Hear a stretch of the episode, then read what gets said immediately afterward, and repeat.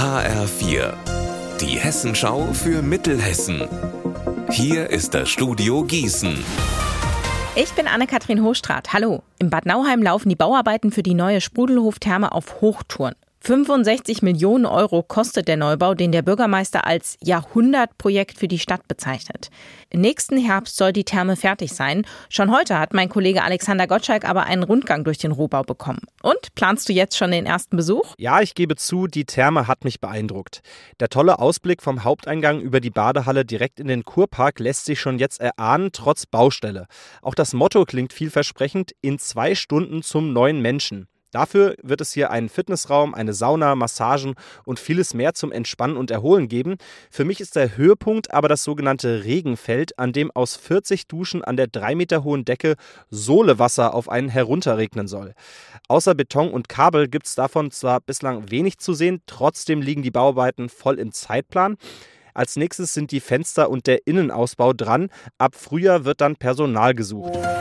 Die Vorweihnachtszeit ist Taschendiebstahlzeit. Die Polizei warnt jetzt, gerade auch in größeren Städten wie bei uns in Gießen sollte man besonders wachsam sein. Denn die Diebe sind häufig in gut organisierten Gruppen unterwegs.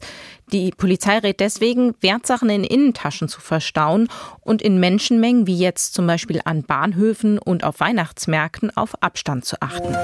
Fast drei Millionen Euro Fördergelder gingen heute für den Radwegeausbau an Frankenberg. Die Unterstützung kommt aus einem Sonderprogramm Stadt und Land. HR4-Reporterin Silvia Ritter, wie viel Radweg bekommt man denn für knapp drei Millionen Euro? Ja, 1,4 Kilometer, um genau zu sein. Die knapp drei Millionen sind allerdings nur die Fördersumme. Die Kosten liegen bei fast vier Millionen Euro.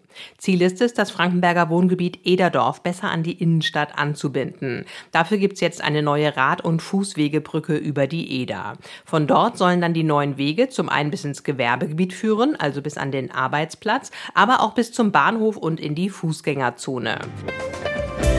Unser Wetter in Mittelhessen.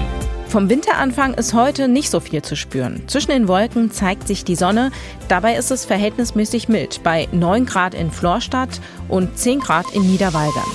Zum Beginn der Nacht zieht wieder Regen auf. Die Temperaturen sinken dabei kaum ab. Ihr Wetter und alles, was bei Ihnen passiert, zuverlässig in der Hessenschau für Ihre Region und auf hessenschau.de.